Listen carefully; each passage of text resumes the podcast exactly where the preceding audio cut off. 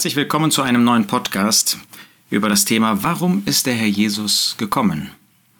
Wir lesen in 1. Johannes 5 ab Vers 5. Wer ist es, der die Welt überwindet, wenn nicht der, der glaubt, dass Jesus der Sohn Gottes ist? Dieser ist es, der gekommen ist durch Wasser und Blut, Jesus Christus, nicht durch das Wasser allein, sondern durch das Wasser und durch das Blut. Johannes zeigt, wie wir die Welt überwinden können, wir die Gläubigen. Wir können sie dadurch überwinden, dass wir glauben, dass Jesus der Sohn Gottes ist. Dieses Bewusstsein, dass Jesus, dieser Mensch hier auf dieser Erde, der Sohn Gottes ist. Wer daran glaubt, wer daran festhält, der ist in der Lage, mit ihm diese Welt, mit ihren Angriffen, mit ihren Versuchungen, mit ihren Prüfungen zu überwinden.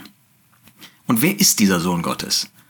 Das ist doch der Ewige, das ist doch derjenige, der immer war. Aber er ist gekommen, dieser ist es, der gekommen ist. Er ist auf diese Erde gekommen, er ist Mensch geworden, er ist dieser Jesus von Nazareth, dieser Verachtete geworden.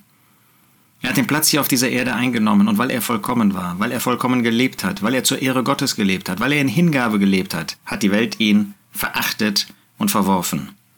Und wie ist er gekommen? Durch Wasser und Blut.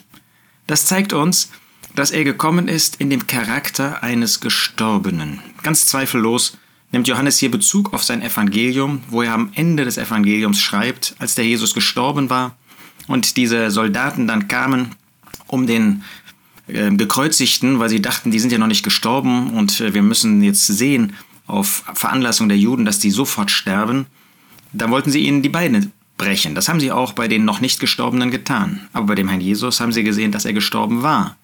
Und dann haben sie dann seine Seite durchbohrt und sogleich kam Blut und Wasser hervor. Und hier zeigt jetzt der Apostel Johannes, indem er darauf Bezug nimmt, dass genau das der Charakter des Kommens des Herrn Jesus war. Er ist gekommen als der Gestorbene. Der Charakter seines Kommens war nicht hier zu leben, sondern der Charakter seines Kommens war zu sterben. Er ist also nicht in diese Welt gekommen, um ein Leben zu führen, obwohl er ein vollkommenes Leben geführt hat. Er ist nicht gekommen hier auf diese Erde, um als König zu regieren, obwohl er dieses Recht besitzt, weil er der Messias, weil er der König ist. Er ist gekommen, um zu sterben. Das ist ganz anders als bei den Menschen. Gott hat den Menschen geschaffen, um zu leben. Er hat den Menschen auch unter Gesetz gesagt, wenn du dieses Gebot, diese Gebote hältst, dann wirst du leben, dann kannst du leben. Und wir sind auf dieser Erde geboren worden mit dem Gedanken zu leben, aber wir haben dieses Leben verwirkt, weil wir Sünder sind und durch die Sünde ist der Tod in diese Welt gekommen.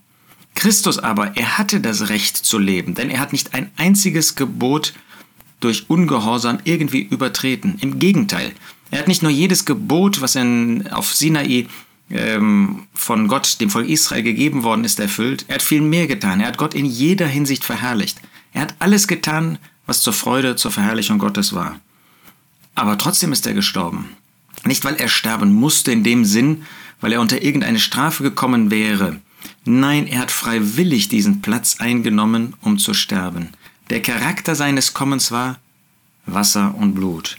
Er wollte Menschen reinigen und er wollte Menschen durch sein Werk Sühnung schenken. Das heißt, er hat Sühnung vollbracht, damit Menschen jetzt zu Gott kommen können. Durch Wasser und durch Blut. Die beiden gehören letztlich zusammen, deshalb heißt es am Anfang, der gekommen ist durch Wasser und Blut.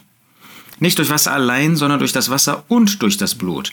Beides hat er bewirkt durch seinen Tod. Reinigung, Reinigung von Sünden, aber auch Sühnung, Freisprechen, juristische Freisprechung im Blick auf alle Schuld. Ja, mehr als das. Wir sind jetzt Gerechtfertigte. Gott sieht in uns nicht mehr eine einzige Sünde.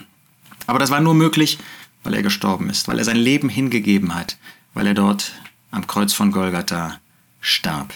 Das war der Stempel seines Kommens, das war der Stempel seines Lebens, der Tod. Wir dürfen jetzt leben, weil er gestorben ist. Wir haben diese Hoffnung des Lebens, das heißt diese sichere Erwartung. Wir wissen, dass wir leben werden. Er aber kam und starb. Ja, er ist auferstanden aus den Toten. Aber der Charakter seines Kommens war zu sterben. Wenn wir also an seine Geburt denken, wenn wir daran denken, dass er gekommen ist, dann steht über diesem Kommen diese Überschrift durch Wasser und Blut. Er ist gekommen, um zu sterben. Das macht ihn so außerordentlich wertvoll. Nochmal, er hätte nicht sterben müssen, jedenfalls nicht seinetwegen. Er ist gestorben, um Gott zu verherrlichen. Weil der Mensch Gott verunehrt hat, in diesem Sinn die Ehre geraubt hat, ist da der eine gekommen, um zu zeigen, dass ein Mensch Gott verherrlicht, dass ein Mensch Gott verherrlichen kann. Es war nur der eine, der das konnte, und er hat das getan. Und er ist unseretwegen gekommen, weil wir sonst ewig im Tod geblieben wären.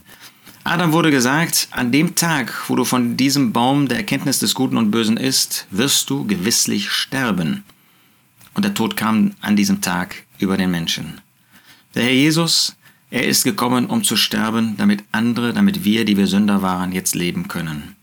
Lasst uns mehr an diesen Charakter seines Kommens denken denn das bewahrt uns vor der Welt. Das bewahrt uns davor, unseren Platz in dieser Welt zu suchen. Das bewahrt uns davor, Tage und Wochen und Feste zu halten.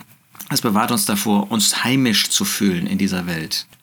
Wir denken an den Herrn Jesus. Dieser ist es, der so gekommen ist.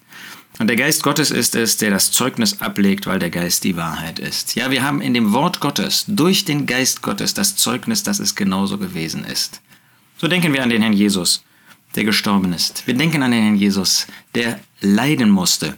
Und wir denken jetzt gar nicht so sehr an die Leiden von Seiten der Menschen, die sind ja auch da gewesen, sondern an die sühnenden Leiden. Das sind die Leiden des Todes, deren wegen der Herr Jesus gekommen ist. Ihm sei in Ewigkeit Dank und Anbetung und Ehre.